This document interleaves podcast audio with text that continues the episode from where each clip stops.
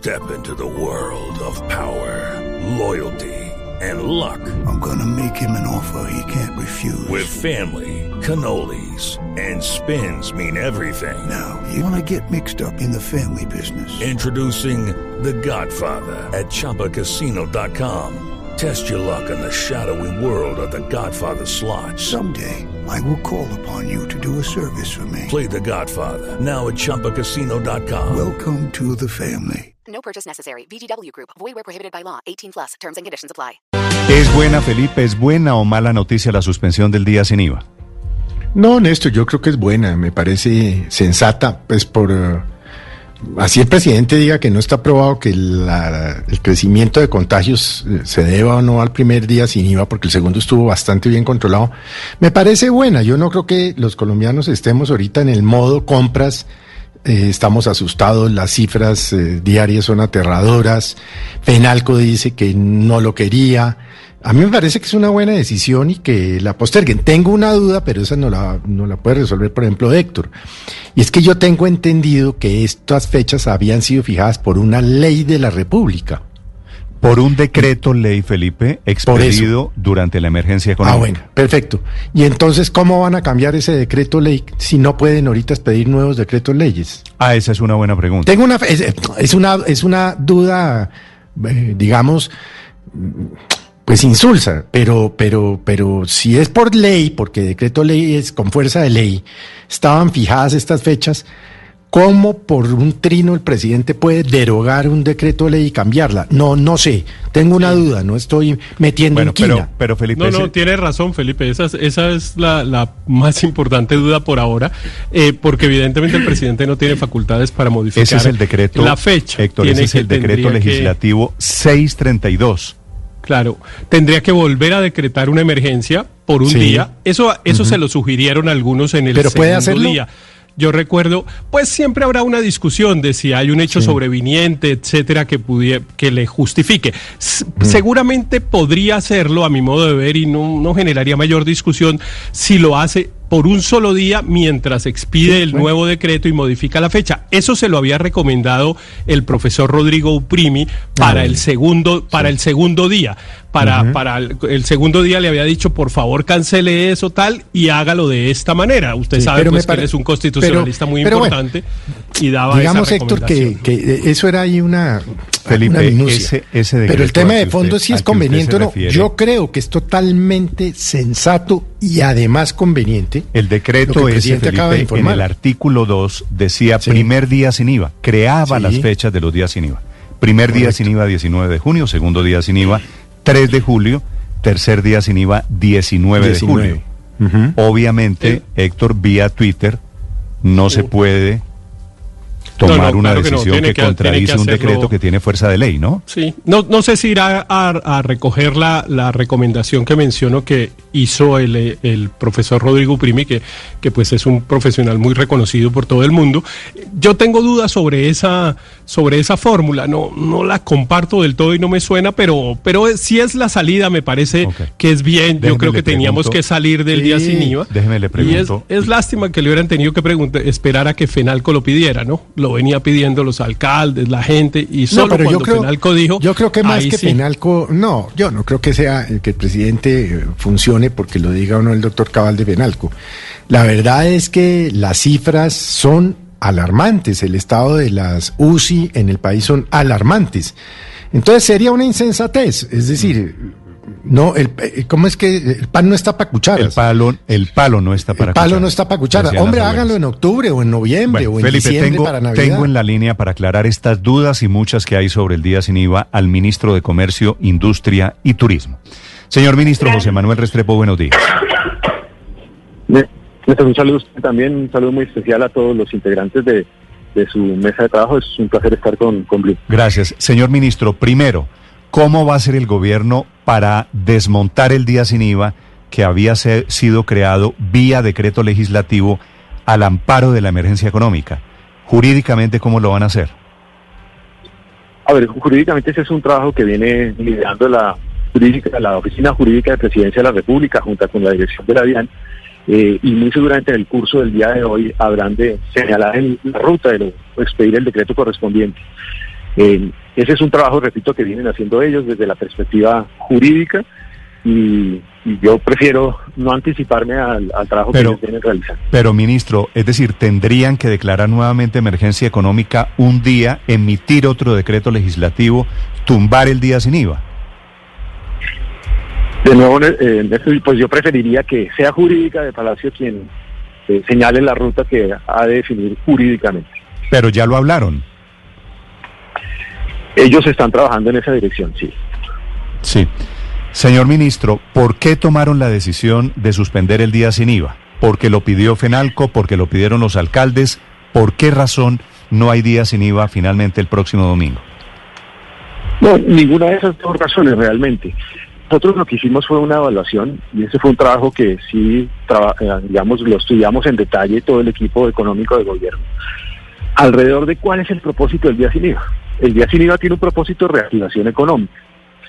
Se ha demostrado que ha sido exitoso como instrumento de reactivación. De hecho, los dos primeros días ha venido creciendo el comercio en toda su dimensión e incluso al mes de junio un buen comportamiento del comercio a nivel nacional en medio de esta situación de pandemia. Entonces, si el propósito era un propósito de reactivación, la pregunta es cómo se podía dar si ese día sin IVA el domingo, cuando tenemos en ese día dos nuevas situaciones. La primera de ellas es que es un día eh, de fin de semana en donde los, las autoridades locales normalmente implementan medidas más fuertes de restricción de personas, uno. Y dos, en medio de las circunstancias que están viviendo algunas ciudades del país en este instante por el manejo de la pandemia, pues están adoptando medidas, medidas como por ejemplo toques de queda, toques de queda incluso generalizados para varios departamentos, a pesar de que varios municipios no tengan las mismas condiciones de otras ciudades de ese mismo departamento. Y eso nos lleva entonces a pensar, y así lo discutíamos también con gobernadores y alcaldes el día domingo, si realmente en este momento le vamos a sacar el provecho que queríamos a ese día sin IVA en el marco de una reactivación económica. Y la respuesta es no, no vamos a sacarle ese provecho. Como ya lo hemos señalado varias veces, más del 90% de los establecimientos de comercio no operan bajo comercio electrónico, porque alguien podría decir, ¿por qué no lo hace entonces por comercio electrónico? Porque eso no funciona para ese 90% de establecimientos de comercio, tampoco para la gran mayoría de colombianos que no tienen la capacidad de acceder a un mecanismo de comercio electrónico. Entonces, con base en esas dos circunstancias o circunstancias, se toma la decisión de aplazar este día sin IVA porque no, no iba a tener el resultado que estábamos esperando. Sí, ministro, usted y el presidente dijeron ayer que los casos de contagio, los aumentos, la disparada en las cifras de contagio del coronavirus no tienen que ver con los días sin IVA. ¿Con base en qué tienen esa certidumbre? No, mire, nosotros hemos venido haciendo estudios epidemiológicos de cómo funciona el comportamiento de la pandemia. El día sin IVA, el primer día sin IVA, tuvo cerca de 80, 85 aglomeraciones eh, de 73 mil establecimientos de comercio que funcionaron en el país. No hay ninguna correlación causa-efecto demostrada, ni científica ni epidemiológicamente, entre esas circunstancias y el comportamiento de la pandemia. Claramente, además, una pandemia crece. Es un virus. Si a mí me da virus, seguramente a mi familia le da virus. Entonces, la pandemia seguramente va a seguir creciendo el número de personas infectadas. Lo importante en medio de una pandemia como esta es controlar o evitar que los más vulnerables, es decir, los que tienen comorbilidades o los que tienen una edad que genera un riesgo mayor, pues sean susceptibles de ser afectados por el virus porque allí, en esos casos, puede haber una mayor probabilidad de tener acceso o necesitar acceso a una unidad de cuidado intensivo. Eso es lo que hay que proteger. Y en este caso particular, pues lo que nosotros hemos venido revisando con los estudios epidemiológicos es que realmente la correlación está mucho más asociada, está asociada realmente a indisciplina social en algunos casos, algunas incluso fiestas privadas que se generan eh, en el marco de estos aislamientos eh, y no necesariamente con uno o dos, tres casos que se pudieron haber presentado en alguna u otra ciudad del país. Sí, pero ministro, las cifras son elocuentes.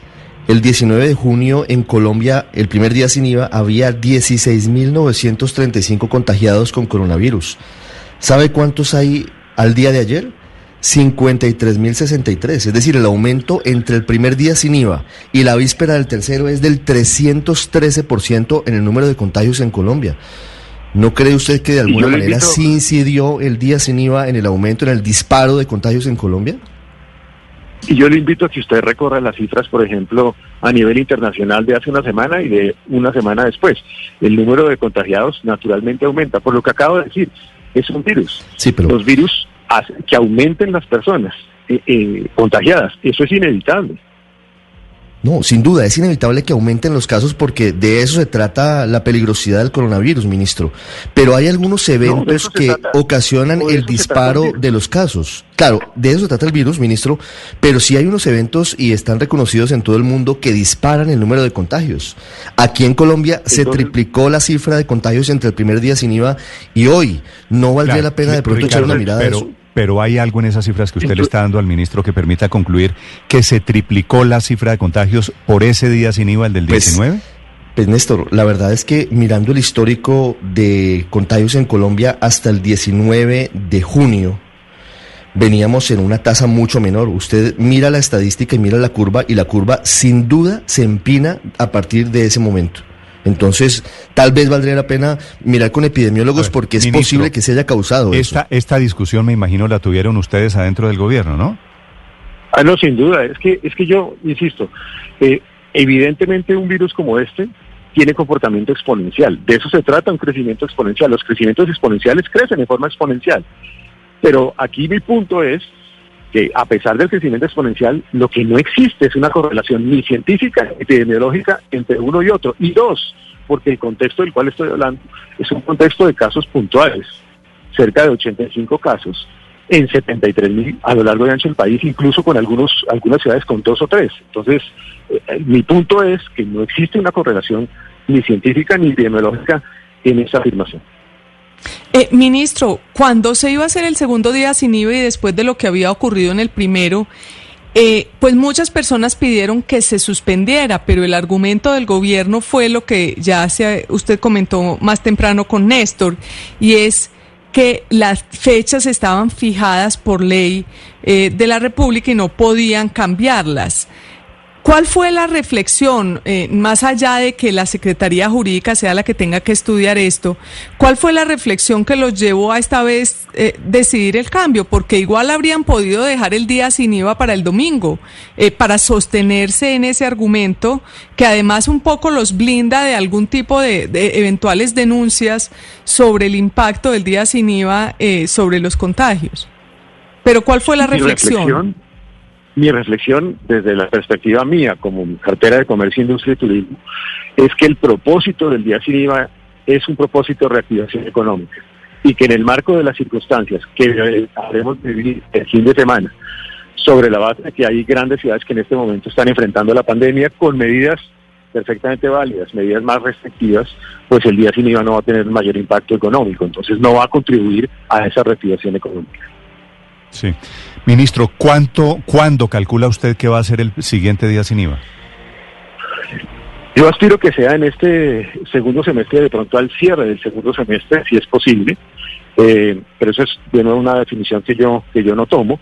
Aspiraría que fuera así porque sin duda creo que en ese momento pues va a haber una mayor capacidad de compra, una mayor posibilidad de lograr que el día sin IVA sea un instrumento de reactivación económica eh, y eh, sería pues un, un buen momento para lograrlo Sí. hacia el cierre del segundo semestre. Pero eso quiere decir, ¿será en diciembre de este año?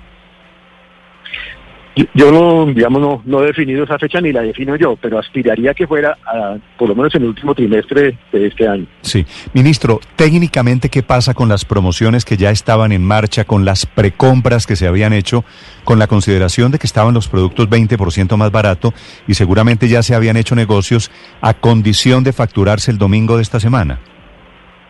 Sí, seguramente no se podrían materializar, eh, como incluso ha sucedido en otros casos, aún en medio de los otros días sin IVA. Aquí es muy importante decir que para que se materialice el beneficio del día sin IVA tiene que facturarse eh, y realizarse ese pago justamente el día sin IVA y esa ha sido pues una decisión por parte de la DIAN recurrente en los otros días sin IVA. Mi- Ministro Restrepo, eh, teniendo que en cuenta que las consideraciones eh, principales son las cuarentenas y, y- y los toques de queda, es decir, que no puede haber comercio físico, de manera tangencial se está reconociendo pues que el comercio electrónico en Colombia está en un estado muy incipiente, es una suerte de fracaso, la gente no tiene acceso al comercio electrónico, los comercios no están preparados. El comercio electrónico ha venido creciendo, pero claramente es un tema sobre el cual pues el país tiene que seguir evolucionando y seguirlo desarrollando. Nosotros incluso formulamos recientemente un COMPES de política económica y social sobre el tema de comercio electrónico. Está en este momento a consulta pública. Allí se establece una serie de medidas de política pública para implementarlo. Hemos hecho también un esfuerzo en medio de la pandemia para involucrar a muchos más micro, pequeños y medianos empresarios a ser parte del comercio electrónico con instrumentos como Compra lo Nuestro, que es una red que acerca a compradores, empresas compradoras y empresas vendedoras. También con mecanismos como Yo me quedo en mi negocio y otros que viene liderando el Ministerio de las TIC, buscando que el microempresario se meta en esta lógica de comercio electrónico, ha crecido, cada semana crece entre 12 y 16% en el país, pero claramente es un tema que todavía tiene la posibilidad de desarrollarse mucho más y lo hemos visto incluso también en el hecho mismo de las plataformas que se utilizan en, en los días sin IVA, en donde todavía tienen una oportunidad de mejoramiento importante. Ministro, una pregunta final.